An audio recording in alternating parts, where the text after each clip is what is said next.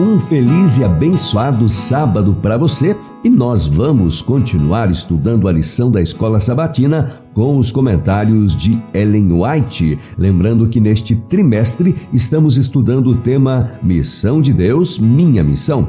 E a lição de número 11, ela tem o tema Missão em favor dos não alcançados, parte 2. E neste sábado, 9 de dezembro, nós lemos: A queda do homem encheu todo o céu de tristeza. Os anjos cessaram seus cânticos de louvor.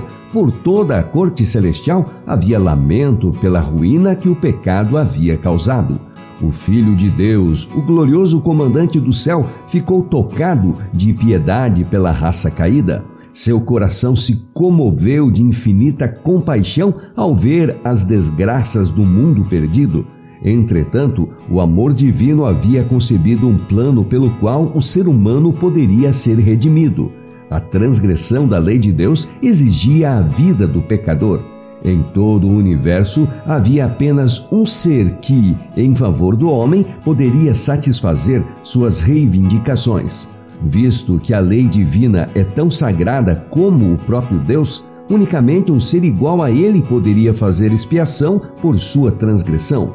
Ninguém, a não ser Cristo, poderia redimir da maldição da lei o ser humano decaído e levá-lo novamente à harmonia com o céu. Cristo atingiria as profundezas da miséria para resgatar a raça que fora arruinada. Devemos cultivar o espírito que Cristo manifestou em seu esforço para salvar os que erram. Esses são tão estimados como nós e podem igualmente se tornar troféus de sua graça e herdeiros de seu reino. Mas estão expostos às ciladas de um inimigo astuto, ao perigo e corrupção, e sem a graça salvadora de Cristo caminham para a ruína certa. Se pudéssemos ver isso em sua plena realidade, quanto nosso zelo seria estimulado e nossos esforços redobrados para atingir essas pessoas que estão necessitando de nosso auxílio, orações, compaixão e amor. Só vivem para Cristo e lhe honram o nome os que são fiéis ao Mestre, buscando salvar os perdidos. A verdadeira piedade forçosamente há de traduzir-se naquele ardente desejo e diligente esforço do Salvador crucificado para salvar aqueles por quem morreu.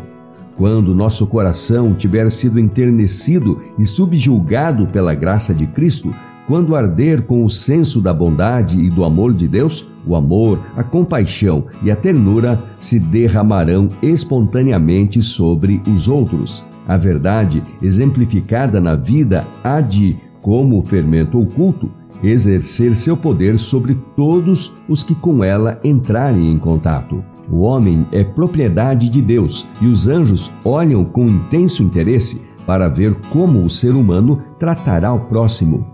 Quando os seres celestiais veem os que alegam ser filhos e filhas de Deus empenhando esforços cristãos para ajudar os que erram, manifestando para com os arrependidos e caídos um espírito compassivo, os anjos se lhes chegam bem perto e lhes levam à lembrança as palavras que abrandam e erguem o espírito.